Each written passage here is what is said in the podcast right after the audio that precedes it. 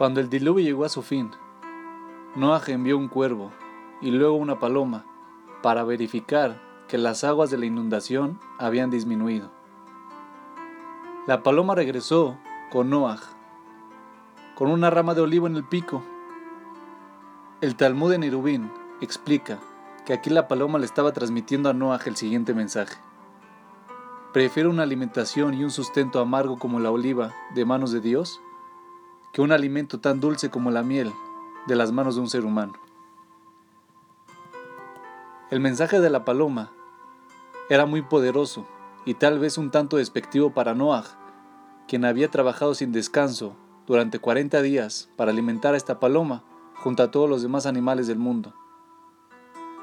El siguiente concepto quizás nos aclara el asunto. La paloma con la rama en el pico se ha convertido en un símbolo internacional de la paz.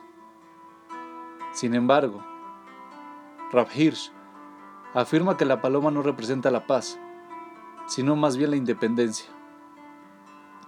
La paloma le transmitió a Noah que la independencia ofrece mayor placer que la comodidad.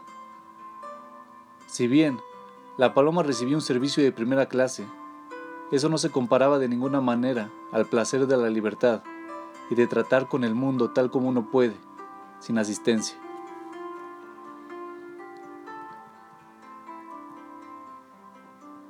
Quizás no seamos conscientes de ello, pero Hashem implantó en todas las criaturas un placer innato por manejarse en la vida por su propia cuenta, sin la intervención de ayuda humana. Este placer está relacionado con el mayor placer que existe en el mundo, el de reconocer a Dios y reconocer su mano en nuestro éxito. Este placer es superior y más profundo que el de ser mantenido cómodamente. Cuando uno es asistido y mantenido, puede ser fácilmente engañado a creer que los medios de apoyo son la fuente y no meramente un medio de apoyo.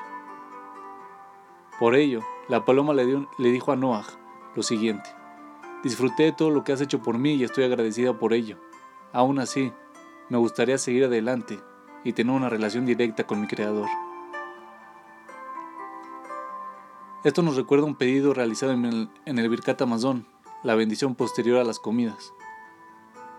Por favor, Todopoderoso, no nos hagas depender de las manos de un ser humano para mantenernos, sino solamente de tu mano, tan generosa, abierta, llena y rica. No importa si somos mantenidos por otros o por nuestra propia cuenta, nunca debemos olvidar ni perder el foco de quien realmente nos mantiene.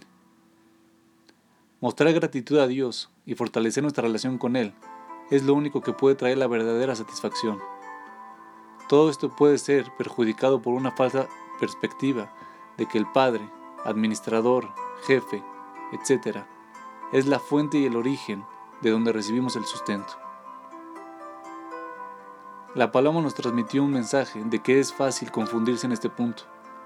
Si bien esas generosas fuentes de apoyo trabajan incansablemente por beneficiar a sus beneficiarios, debemos siempre tener en mente que la verdadera fuente del sustento proviene de arriba. Esta idea puede ayudar a aquellos que están amargados acerca de cómo y cuánto les ayudan. Un sincero Birkat Amazon y un cambio de perspectiva pueden transformar esa amargura en algo tan dulce como la miel.